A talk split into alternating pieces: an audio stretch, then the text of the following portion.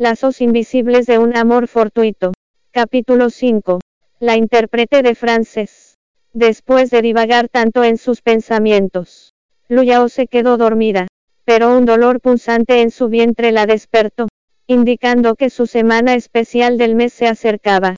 Así que, aprovechando que él casualmente había vuelto, trató de acercarse a Shao Chen en un intento deliberado diciendo, querido, me siento mal de la barriga.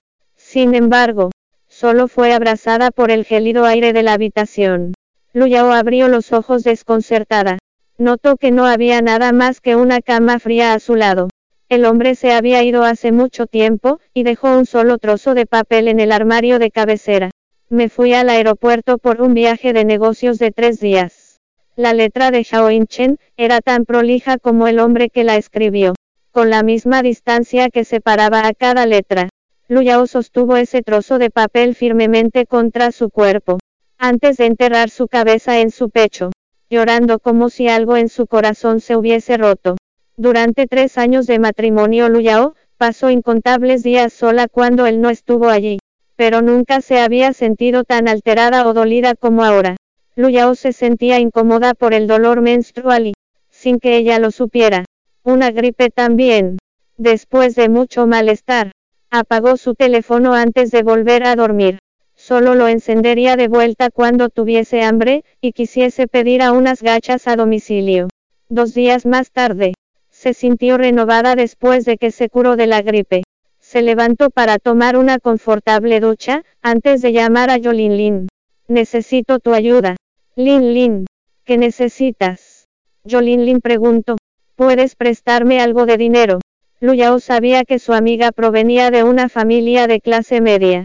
No ganaban mucho dinero mensual, porque sus padres eran asalariados. Pero, por desgracia, eso también estaba más allá de su capacidad. Es por lo de tu padre. No. Luyao respondió de forma afirmativa. Las noticias sobre el principal juez de la ciudad de Nancheng se empezaron a esparcir como incendio forestal, hasta el punto de que incluso un ermitaño podría saberlo. No puedo irme ahora. Estoy trabajando en el turno de noche, respondió Jolin Lin. Voy a transferirte 80 mil a través de mi teléfono. Eso es todo lo que puedo hacer por ahora. Pensaré en alguna otra manera para ayudarte. Es suficiente. Voy a resolver el resto. Luyao no sabía lo que debía decir, como si algo estuviera atascado en su garganta. Gracias. Lin Lin. Esto es de gran ayuda. Ni que fuésemos extrañas. Jolin Lin se burló. Oh, ahora que recuerdo. Tú tomaste clases de francés antes. No, tengo un inquilino que necesita un intérprete de francés. La paga es de 100 mil por noche. ¿Quieres intentarlo? 100 mil. Conseguir 100 mil de un proyecto era exactamente lo que Luyao necesitaba ahora. Por supuesto que sí. Dame el número. Necesitaba ese dinero ahora más que nunca. Son bebedores pesados. Podrás apañártelas. Está bien. Solíamos beber mucho en la universidad. Tú sabes que, soy una buena bebedora. Bien. Entonces, después de esa breve charla, Jolin Lin pronto le envió un número de teléfono. Luyao llamó al número, y sabían su intención de trabajar como intérprete de francés, después de mencionar el nombre de Jolin Lin. Le pidieron que preparara su propio atuendo, antes de ir al hotel y a las seis. Instrucciones que Luyao anotó en un pedazo de papel. Luyao quería gritar con deleite. Había conseguido este importante trabajo de interpretación en solo tres minutos. Puedo reunir 180 mil con este trabajo junto con el dinero que le pedí prestado a Lin Lin. Luyao se tomó este trabajo con mucha seriedad.